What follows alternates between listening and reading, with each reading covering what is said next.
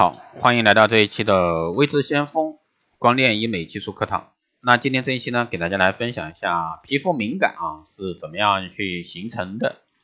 那其实这一块呢讲的也是很多，那今天呢也给大家呢再来聊一下。那首先很多人是使用这个刺激性的啊强的这个洗面奶，很多人使用这个洗面奶中含有刺激性过大的一些清洁成分，容易造成这个产品对皮肤刺激性过大。使用后呢，造成皮脂膜以及角质层这个脂质的损害，长此以往呢，这个皮肤屏障功能受损，恶性循环就开始，皮肤保护能力下降，导致炎症物质的一个进入，炎症造成这个瘙痒和皮肤屏障的进一步降低，结果就是皮肤不能留住水分，皮肤失水，进一步引起皮肤炎症、瘙痒和干燥呢，进而造成敏感肌的一个形成。所以说，对于洗脸的对策呢，有以下几点需要注意。选用温和洁面的产品，比如说温和的氨基酸洗面奶、无泡的洁面乳，不建议选择含 SNS 也就月桂醇硫酸钠这一类成分的洁面产品。在洗脸时要注意啊，不要长期使用过热的水来洗澡洗脸，避免呢经常在美容院里做脸。那第二呢是不保湿，皮肤干燥过度，敏感性的肌肤很大一部分人群是干燥肌肤，当然这个油性肌肤也有敏感型的。那对于干燥型的皮肤来说，发展成为敏感型肌肤的可能性很大。在寒冷的环境下呢，角质层脆性增强，干燥引起瘙痒。那瘙痒呢，引起这个抓痒，容易破坏角质层，也容易导致屏障功能的受损。因而呢，保湿是护肤的第一需求。那我们需要根据外界环境的变化时，及时做好这个皮肤的保湿。但现实的情况是，保湿产品用了那么多，那为什么皮肤就是没有变得更水润一点呢？那是因为你用的这个保湿产品中，除了传统的保湿成分外，还缺少这个脂质修护的成分以及天然保湿因子。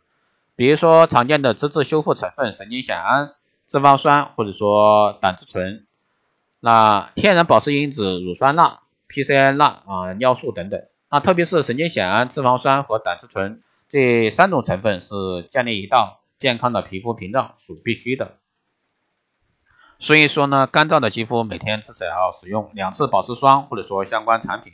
在空调环境下呢，可以使用空气加湿器。如果说皮肤敏感严重，可随时带一个含温泉喷雾产品进行皮肤的补水。在其他干燥的环境下呢，比如说空调环境下、飞行旅途中都是干燥的环境，一些高寒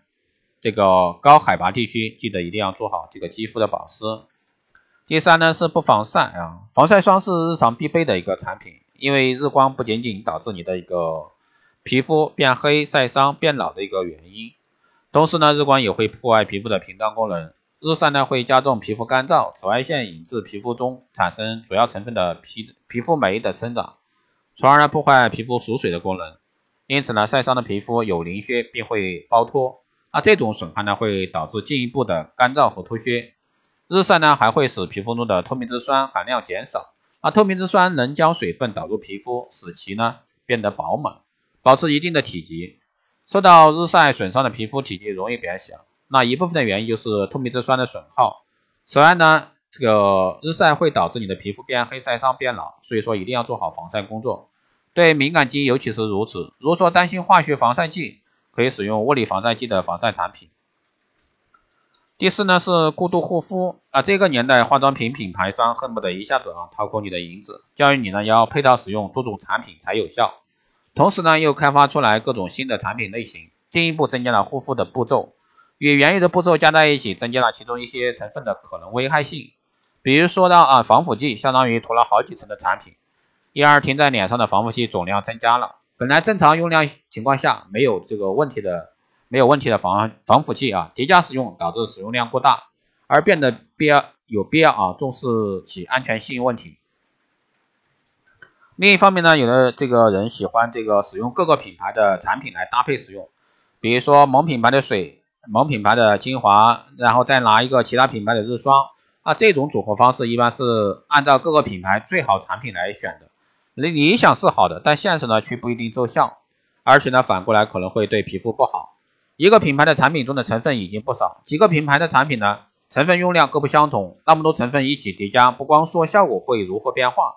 那仅仅是这些成分的种类中啊，皮肤不需要的种类就相当多。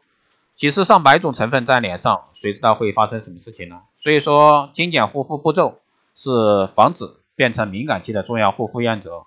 不要花了钱，脸没变好，反而呢折腾变坏了，就不值了。第五呢是使用含激素的护肤品，那一些护肤品偷偷添加了激素产品，能够暂时起到收缩血管、控制炎症反应的作用，对敏感肌好像是非常有效。那问题肌肤使用完激素的产品呢？也会感觉皮肤变好了，但是停用激素类护肤品，病情会复发，出现血管扩张、皮疹、红肿等其他严重的皮肤问题。而皮肤屏障功能呢，也在使用激素化妆品中受损，敏感肌肤随之而来。因此呢，一定要注意你使用的产品是正规产品，避免用到这个含激素的护肤品。